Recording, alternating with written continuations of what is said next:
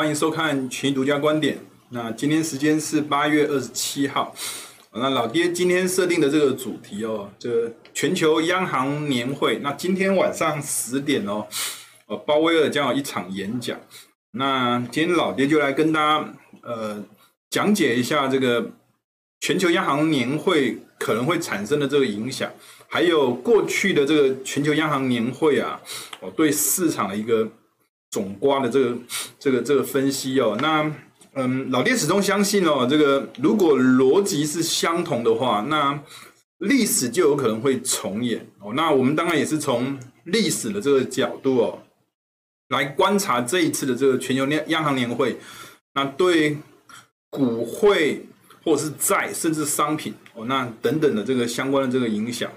哦，那我们首先还是先跟大家做一下回顾哦。那这个礼拜看起来，呃，大多数的商品都是呈现上涨的，哦，那少部分是呈现下跌的。那这种情况刚刚好跟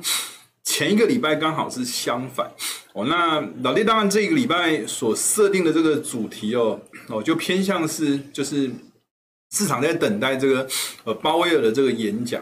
那其实，在讲这个鲍威尔的这个演讲哦，其实老爹呃放了下面这一段话，已经放了大概有三个礼拜了吧。哦，之前有跟大家谈到，就是说美国的这个财政部哦，啊预计应该是会在十一月开始就会削减国债的这个发行的这个规模。哦，那其实这个让老爹就联想到，就是说。这个过去财政部发了很多债，那其实联准会就是最大的这个买主哦。哦，那当如果发行的这个债券规模要缩减的时候，很合理的这个逻辑去做推论，可能联准会会在十一月份也会跟着缩减购债。哦，那这个是一个很合理的这个推论。哦，那当然市场上面可能会去对于最近期这个。Delta 的这个病毒的这个扩散啊，会不会去影响到 联总会购债这个速度？当然，以老爹的这个角度，哦，如果财政部确实会在十一月份开始呃缩减这个国债这个发行规模，哦，那。老爹就认为，可能联准会也会配合这样一个步调哦去做进行，但是老爹会比较强调，就是说缩减购债，那基本上什么时候结束啊，会比什么时候开始哦来得更加的重要。哦，那可能十一月开始或明年初开始，但是他到底会用什么样的速度哦来进行这个缩减购债，会决定什么时间结束缩减购债。哦，那那。那这样子的一个影响啊，就等于是宽松的这个期限到底还能够维持多长哦？所以老爹认为结束的时间啊，就等于是速度哦，那个缩减购债这个速度去决定这个结束的这个时间，这反而是相对更加这个重要的哦。那至于什么时候开始，其实这个只是早晚的这个问题哦。那现在。可能跟二零一三年、二零一四年那时候的这个环境哦，我甚至到一五一六年那时候的环境，其实某种程度是很相像的哦。那联准会基本上在一个原物料的价格通膨上升的这种环境底下，那控制利率，那利率迟早要走入一个。正常化的这种阶段，但是在利率走进正常化的这种阶段之前啊，哦，这个就必然是要先缩减购债，然后进入到停止购债，哦，那先管量，然后进一步的再去管价的这样一个行为，哦，这是在呃进入这个鲍威尔演讲哦这个说明之前啊，老爹跟大家呃先做一下简单的这个说明，哦，那。我们过去有跟大家谈到，就是这个缩减购债这个速度哦，那老爹认为它可能会跟这个美国的这个失业率到达这个充分就业的这个水准哦，两个之间应该会产生一定程度的这个相关联啦。哦，那以联准会它所设定的这个升息的这个条件呢，当然。平均通膨率要维持在两趴这个水位以上，当然，现在目前的这个呃通膨率啊，也远远超过两趴这个水准。现在没有达标的，大概就是美国的这个失业率的这个数据。那七月份所公布出来这个数据哦，是失业率是五点四趴哦，那离这个充分就业率四趴，其实还有一点四趴的这个水准。那我们如果观察过去美国就业市场恢复的这个速率来看的话，二零二零年。失业率是六点九趴，哦，那走到二零二一年七月，再整整掉了一点五趴。那其实现在目前离这个四趴的这个充分就业的这个水准，差不多也是这样一个水准。所以当初大概花了呃九个月的时间啦，哦，那以现在目前的这种情况，我们认为应该是会低于九个月的时间。就有可能会达到这个充分就业的这个水准，那紧接下来就变成是一个升息的这个议题。那当然，在升息的这个议题呃爆发之前啊，前面就是一个缩减购债的这样一个概念。所以啊，老爹的推论是这样子：以现在目前高盛他所提的这种推论的这种方式，他认为每个月可能会。如果开始缩减购债，哦，每个月可能会一百五十亿国债，哦，那再加上五十亿 MBS 的这样一个速度哦，进行缩减购债。那现在目前每个月是购买一千两百亿的这个国债，再加上四百亿的这个 MBS。那如果以刚刚所提的这个一百五十亿或五五十亿这样一个速率在做减少，怎么推论？大概就是花。八个月的这个时间呢、缩减购债就会进入到停止购债的这样一个时间。那这个刚刚好跟这个美国的这个就业市场达到充分就业的这个时间哦，一定程度是相吻合的。所以到了明年至少到第二季吧，我基本上美国至少还可以维持一个哦相对维持宽松，虽然宽松的速度没有那么的多，没有那么大，但至少还没有到达一个。紧缩或者是停止购债这样一个水准，哦，这是有关数据上面的这个解读。那当然，老爹一开始有跟大家谈到，如果逻辑相同，很多时候历史可能就会重复上演。那当然，在讲的历史哦，我们也来看一看过去这个全球央行年会哦，老爹在这个地方帮大家做了一些统计报告。那从框框的这个区间里面啊，可以看得出来，这个框框里面哦。呃，大多数都是指数类的，那当然包括呃的美股啊、呃欧股啊，包括日本股市、香港股市、台湾股市、韩国股市哦等等这些的相关的这个统计哦。那上方可以看得出来啊，我们统计的这个期间呐，有从央行年会开完会一天、开完会五天、开完会十天、二十天、四十天、六十天。我们假设啊，我们假设用看一个比较长期的这个角度，从一个六十天的这种这种。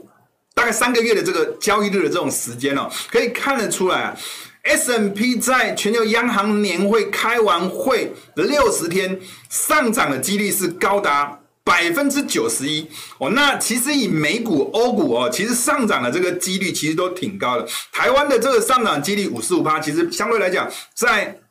欧美这个国家比较起来，就相对来讲就偏低了一些些。等一下，老爹会跟大家用其他的方式来做说明。但是从这个数字上来看，哦，不管是二十天、四十天、六十天，其实涨的几率其实某种程度都是相对偏高的。那从一个呃整个的架构图可以看得出来啊，在右边这张图哦，这个横轴是上涨的这个几率哦，那纵轴是。呃，涨跌幅，那其实可以看得出来，在越偏右上角，就代表说上涨的几率高，而且涨跌幅是大的。那当然，这张表也是全球央行年会开完会之后六十天的一个相关的这个统计。那这边大概可以很简单的看得出来，股市类的基本上都是偏涨的。哦，那债券类的，当然在资金转向股。就抛离债，那债券类的普遍表现就相对比较弱。那当然，一个跟一些就是债券比较属于避险型商品的，比如像黄金这一类型的这个商品，表现也都相对比较偏弱。很大的原因是因为美元的这个指数哦，在全球央行年会开完会之后也是偏涨的哦。那那基本上来讲的话，大概是属于这样一个架构。这是首先给大家做了一个参考。那当然，以下。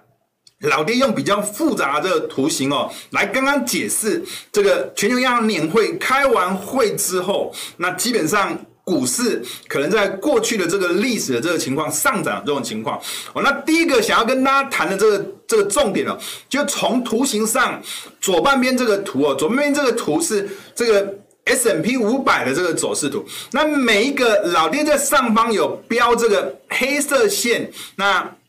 这个位置都是过去全球央行年会开会的这个时间，那每一次开会，像呃，这个是在二零零九年开会，二零零九年当时是开会是为了解决这个雷曼倒闭的这个相关的问题。哦，那基本上这个。也是维持一个货币宽松的这种政策。哦，那基本上美股的这个走势哦，在开完会之后就呈现上涨，上涨之后回撤这个开会的这个起涨区又继续上涨。你会发现啊，过去这个美股的这个走势哦，经常性的走这样一个走法，也就开完会马上涨，涨完之后回撤，这个开会的这个起涨区就变支撑，然后继续往上涨这种情况。好，那基本上。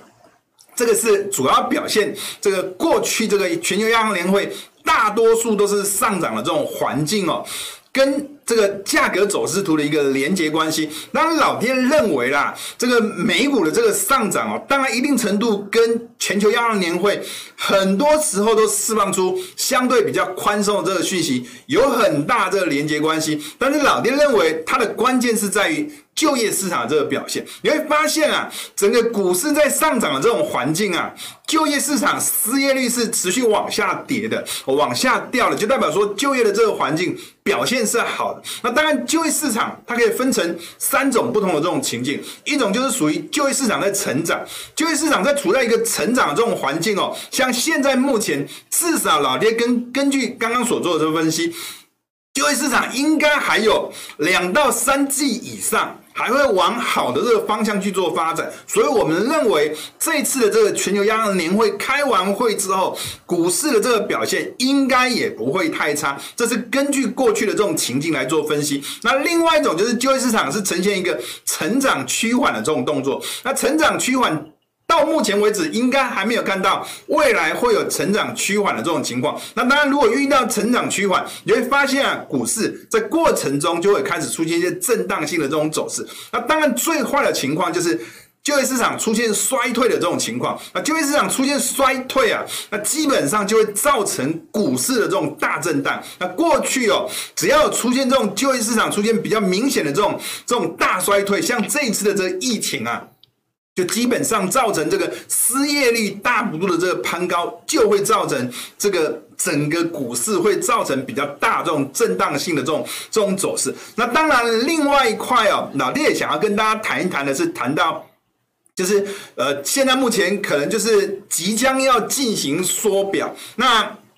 甚至是还没有开始缩表。那基本上来讲的话，即将进行缩表，在过去老爹跟大家谈到是有关谈到。美元的这个走势，我其实可以对照右边的这一张图。其实老爹已经讲了好多个礼拜，这一次的这个类型就比较偏向是很像二零一四年。当时准备要进入这个缩减购债到停止购债这个阶段，那当然就很容易就会造成钞票可能未来会越印越少，货币就会越来越有越有价值的这样一个想象力就会产生了。那对于美元来说，就会产生一个比较正面的这个帮助。那当然，这个过去可以参考我们过去在几个礼拜所讲的这个群英观点，都有有关美元上涨的这个相关的这个主题。那最后。从一个缩减购债到停止购债，接下来就会进入到一个升息的这个循环。我们观察过去哦，美国的这个升息的这个循环呢，二零一六年到二零一八年这一段时间，你会发现啊，美国在升息，股市其实还是继续在做上涨。其实老爹也想在这个地方跟大家讲一些简单的这个观念。我们认为啊，在升息的这个循环到来的时候，我们就会去提到一个，就是说。美林的这个投资时钟，那美林的这个投资时钟，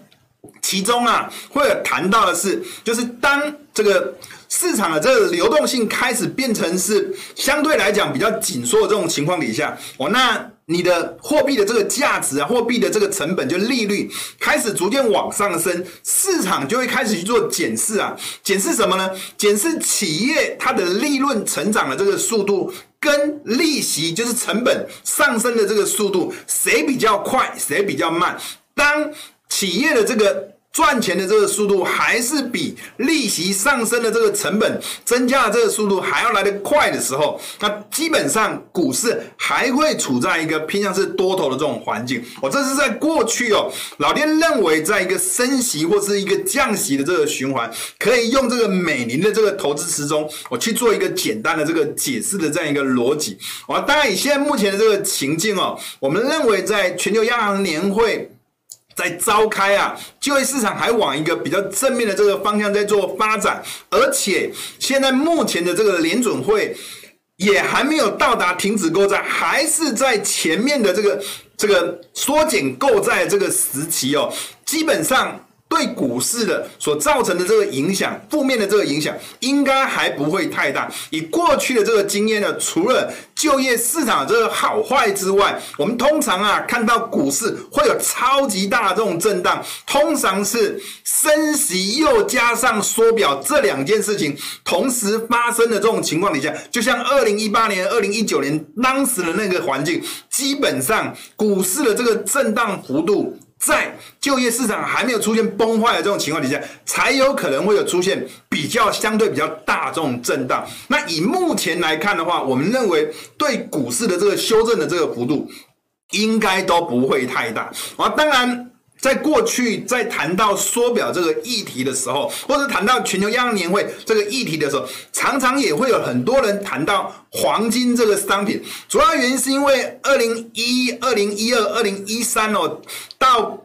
尤其是在一三年、一四年这两年哦，这个这个全球央行年会，你会发现啊，对应过来哦，黄金都呈现一个比较大幅度的这个下跌的这个走势。那我们认为这一次可能发生的这个情境，应该也会很相像。主要原因是因为黄金它背后主要影响它的第一个是。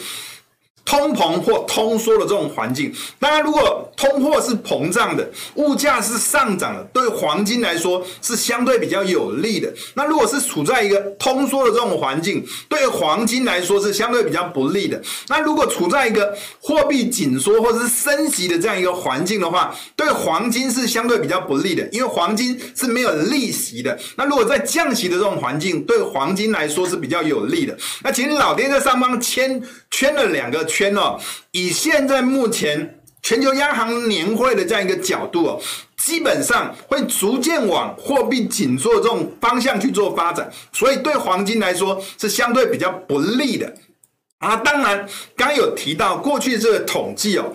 在全球央行年会开完会之后。美元的这个走势相对表现是比较强的，那美元的走势相对比较强，对于原物料的这个价格走势就会造成一定性的这个控制，那对通膨就比较不利，就对通缩比较有利，所以在两个环境加总起来的话，我们也会认为啊，对黄金的这个走势一定程度还是会带来相对比较负面的这个影响，就如同老爹在过去跟大家谈到，现在目前这个情境可能很像二零一三年到二零一四年。当时有一个扩表 QE，逐渐进入缩减 QE 到停止 QE，当时的这个黄金的这个走势哦，相对比较偏弱，是有一个一定程度的这个逻辑连接关系的。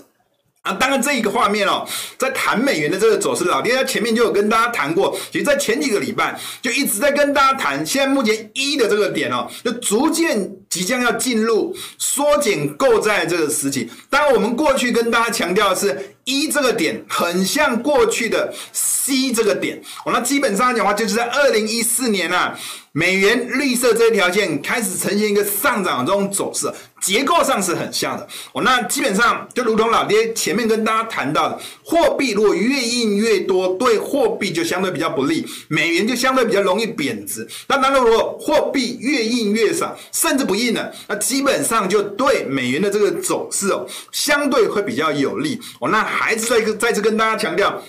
我们认为对美元来说，可能在未来啊，就美国不管是缩减购债这个速度快或慢，这个只会是速度快或慢，方向是不会改变的。那在这种情况底下，美元的这个走势长期还是往比较正面的这个方向去做看待。那当然，黄金在美元走强这种环境底下，走势就会相对比较偏弱了。我那前几个礼拜。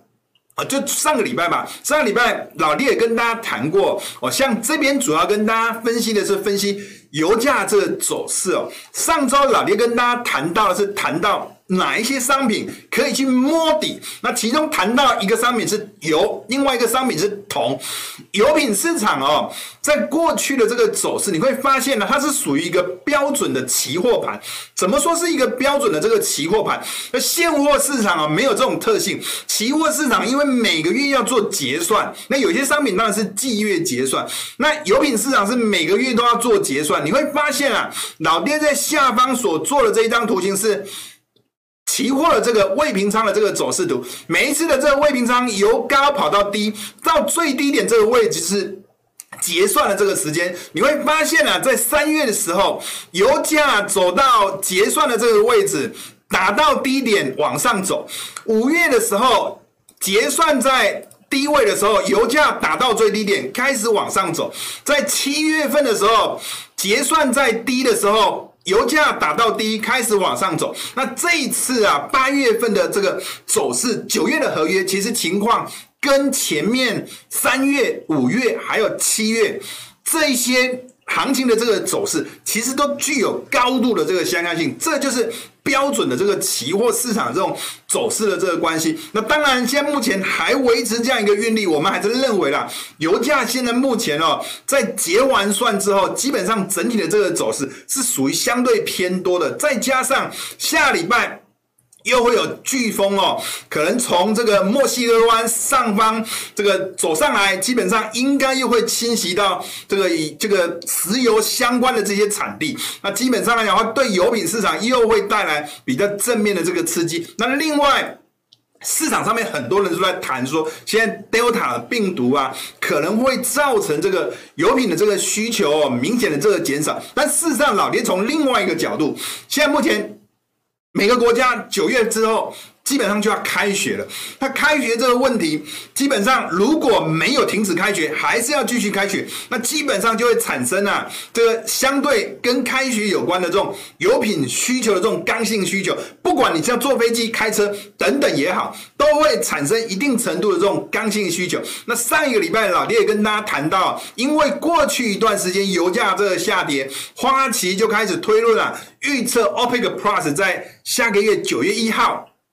开会的时候可能会暂停增产，那这一些因素可能都会对油价产生进一步的这种刺激的效果。当然，我们在前面也跟大家谈过，因为美元可能处在一个升值的这种环境，那油价这个走势在。基本面还是比较正面的这样逻辑。那在金融面，因为美元有走升的这样一个压力，整体的这个走势哦，可能就会比较偏向是属于一个震荡走高的这样一个环境。那上周我们谈到了另外可以摸底的这个商品，谈到的是。铜啊，哦，上周老爹是跟大家这样谈的，我在上方有有几个绿色这种框方块啊，下方这个是陆股的这个走势图，老爹画的这一条线，这个是在二月十八号这个时间，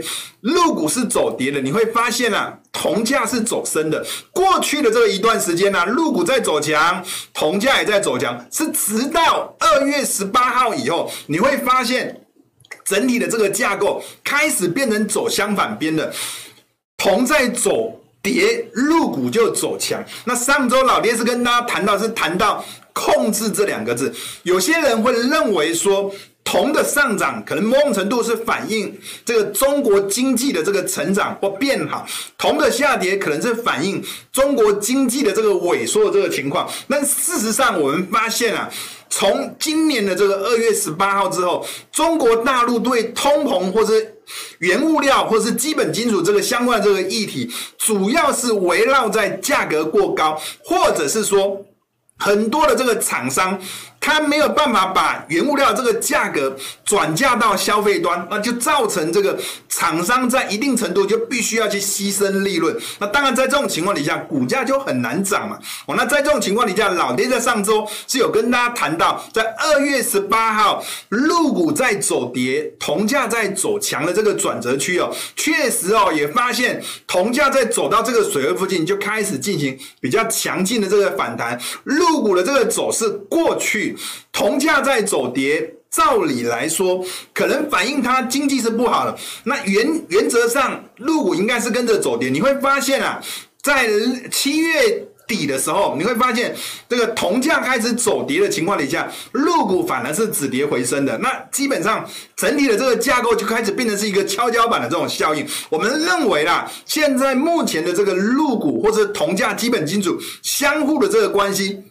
决定决定是在控制这两个字两个字，如果对原物料这个价格有所控制，对股市来说就产生正面的这个刺激。那如果控制不好，对对股市来说就会产生负面的这个影响。上周老爹是用这张这个经济图表来跟大家做说明的，上面有两条线，一条是红色线，一条是蓝色线。红色线是代表。工业生产买进的这个价格，你可以把它当做是成本。那蓝色这一条线是代表工业生产出厂的这个价格，你可以把它当做是售价。你会发现啊，成本涨得比较高，售价比较低。以这种情况，你每卖一个商品，你的利润其实是变薄的。哦，那在这种情况底下，你会发现啊，两个两者之间的这个差值哦，是往负的这个方向在做发展，是往负的这个方向在做发展。根据过去的这个经验，你会发现啊，当这个两者之间的这个差值啊，产品的这个售价去减掉产品的这个成本，或是产品的这个成本去减掉产品的这个售价，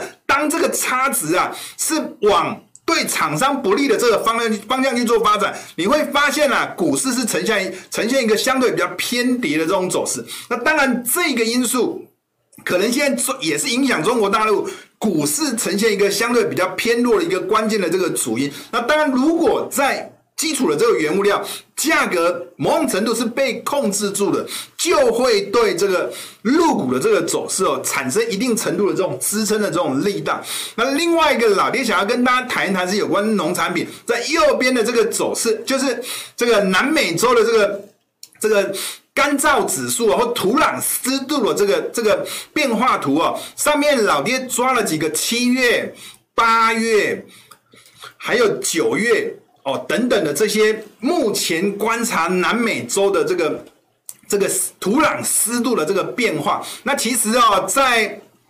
上面每一个横轴列都分成，像这个是今年的，这个是去年的，哦，这个是前年的，你会发现啊，今年的。咖啡色的是越来越浓哦，相对去年，相对前年，这代表说这个土壤的这个湿度哦是越来越干燥的哦。那从八月份的这个预警，你会发现整个架构其实没有什么太特别大的这个转变。九月目前没有公布，但是基本上你会发现啊，去年的这个整个南美洲哦，这个咖啡色的面积其实是蛮大，就代表说。干旱的这种情况还是挺严重。那根据我们现在目前所做这个反声音的这个调查，所看到的这个数据啊，其实还是维持在这个零轴的这个水位以下，还是代表说现在目前还是处在一个反声音的这种现象底下。那当然，在这种前提底下，对原物料农产品的这个。供给面会产生比较大的杀伤力，那对于价格就会产生比较正面的这种帮助的这种影响。那如果从技术上的这个角度，你会发现啊，下方这是美元的这个走势图。其实美元从五月底六月初就开始往上涨，那从五月底到六月初开始往上涨，你会发现啊，玉米的走势是呈现一个平调式横盘震荡整理。黄豆的这个走势也是差不多的。那如果再进一步去观察，在六月底，美元也是呈现一个上升的这种走势。你会发现，从六月底之后，美元在上涨，玉米也不跌了，当然也没有特别的涨了，黄豆也不跌了。那你会发现在这种架构底下，就是老爹常说的。美元在上升，就代表是吹逆风的。那对黄豆来讲，对玉米来讲，照理来说应该要走跌的，结果没有跌，逆风之下反而上涨，就代表它背后有强大的。基本面的这个支撑，就如同一开始老爹跟大家谈到，很大的原因就是跟干燥、跟反声音的这个相关的这个题材是有关系的。所以在这个题材还没有消灭之前，我们还是认为啊，农产品的这个价格的这个走势啊，遇小不易，还是会偏向是维持一个上升的这种走势。只不过跟油品市场是一样的，美元处在一个上升的这种循环啊，这个。农产品的这个上涨的这个走势哦，就会呈现一个相对比较温吞的这个走势。那当然策略上就可以采取一个比较偏向是逢拉回偏多，但是比较属于一个短线操作的这样一个逻辑。那这个礼拜我们还是请到这个韦德哦来跟大家分析一下这个全球央行年会相关比较详细的这个统计的这个分析。那我们就交给韦德啊，拜拜。群益观点的观众朋友，大家好。那又到了专题的时间了。今天要来跟大家介绍 Jackson Hole 全球央行年会。那我为什么要介绍这个呢？因为我们今天群益观点播出的时间是九点。那在接下来的十点的时间，在这个年会上，Fed 的主席鲍威尔会发表谈话。那他发表谈话，基本上全世界都要关注嘛，因为大家现在都很关注 Fed 的货币政策到底会怎么走。那在这个会上又有什么重要的事情呢？今天就可以跟大家分享一下哦。那主要是说，先跟大家介绍一下，像这个会议的由来啊、简介，让大家了解一下为什么会有这个全球央行年会的存在。那再来呢，回顾一下过去一段时间的一些比较重要的决策跟市场的状况，然后本次会议要关注的焦点，最重要的就是啊。会后之后，整个市场整体的表现会是怎么样？那可能有什么商品会有行情，什么商品比较弱？那给大家一点点简单的概念，然后去迎接接下来呃第三季后段跟第四季的操作这样。但最主要的是，接下来待会十点啊，大家还是可以先关注鲍威尔到底说了什么，因为现在目前大家很关心费德会不会缩减购债嘛，也就是说要偏比较硬的态度。那目前费德是。算是比较偏鸽的，那如果说在这次突然偏鹰，可能就会比较突然，然后就可以引起市场比较大的波动。但到底会不会，我们也不知道，十点就知道了。那我们就先来看看哦，这个 Jackson Hole 会议的简介。基本上，目前这个会议，也就是全球央行年年会的会议，它已经变成这个名字了，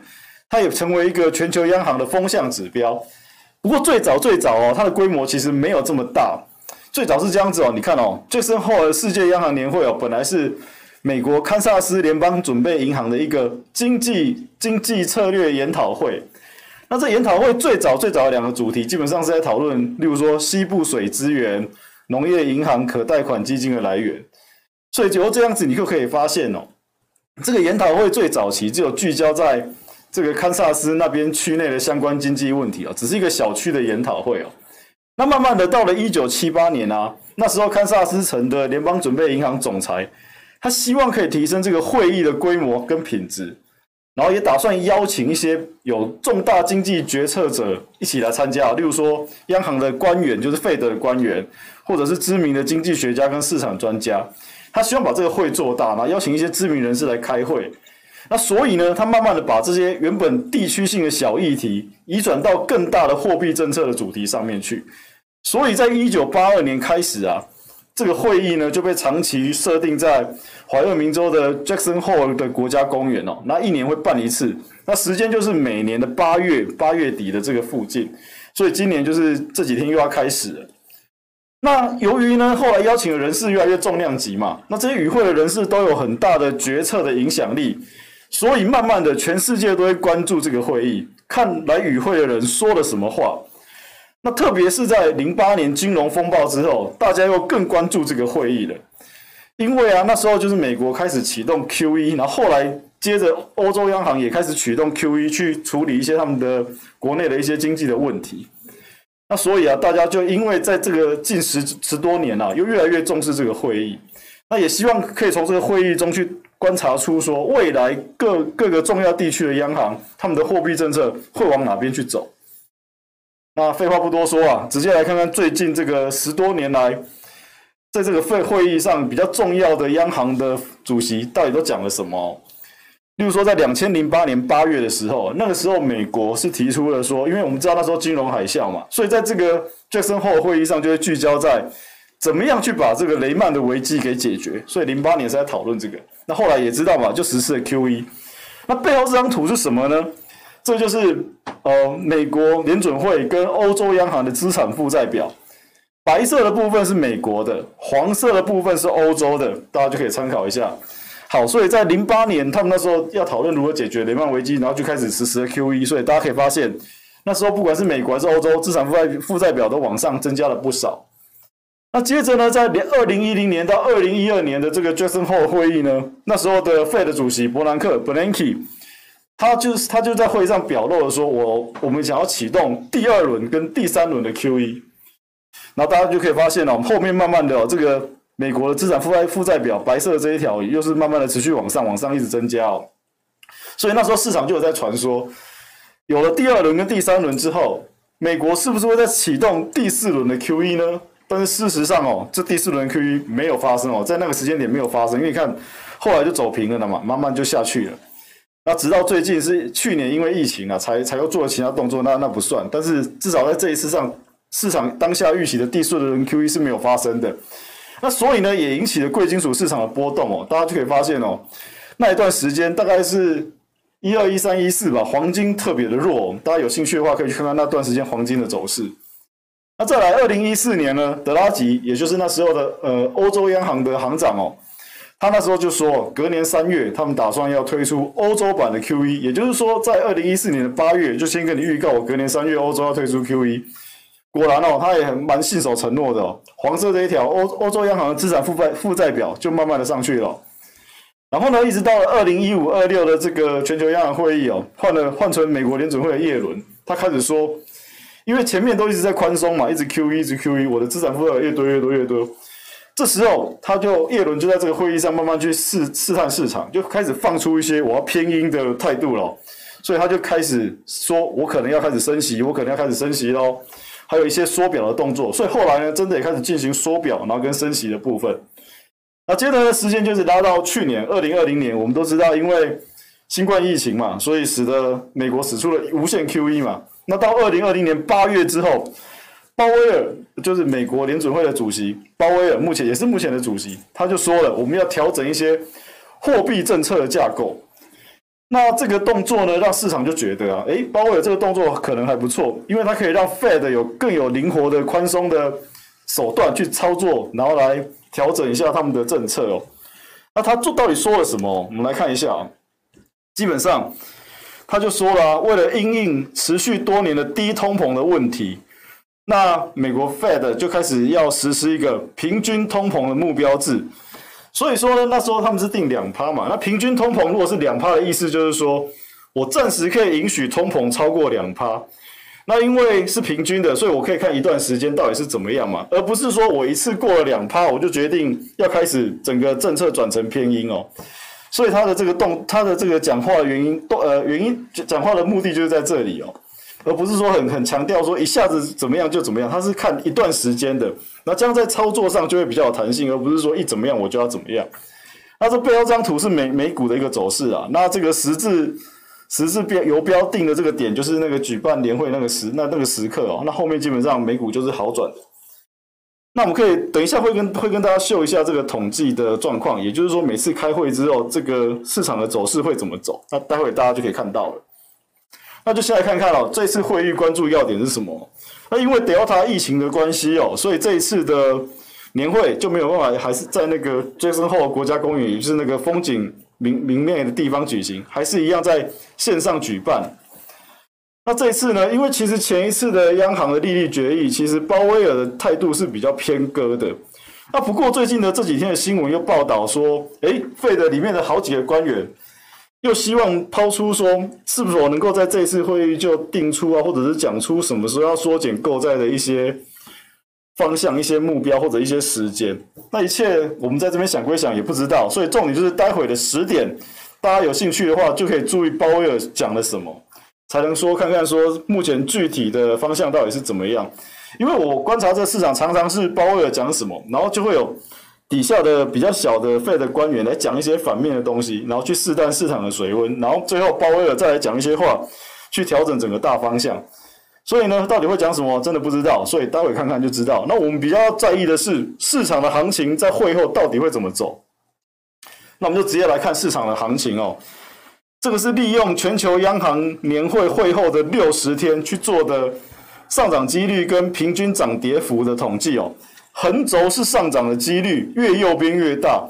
然后纵轴呢是上涨，呃，平均涨跌幅的部分，越往上是越正，越往下是越负。所以呢，以这张图来看，越往右上角的商品就是涨的几率越大，然后涨的幅度又越越多。那我们可以很明显的发现，我们这边已经把把大家 highlight 出来给大家看，就红色这些字哦。基本上股市的话，在呃央行年会之后，通常都是比较强的，而且涨幅超过八成哦，八成以上哦，非常可怕。像日经啊、小道琼、小纳、小 SP，某个角度也是在暗示你哦，可能在每年的第三季末跟第四季初到第四季的时候，股市会表现得比较好。那再看一下，像这个绿色的债券的话，上涨几率很低哦。那平均涨跌幅来看，它又是负的哦，所以基本上就会呈现一个。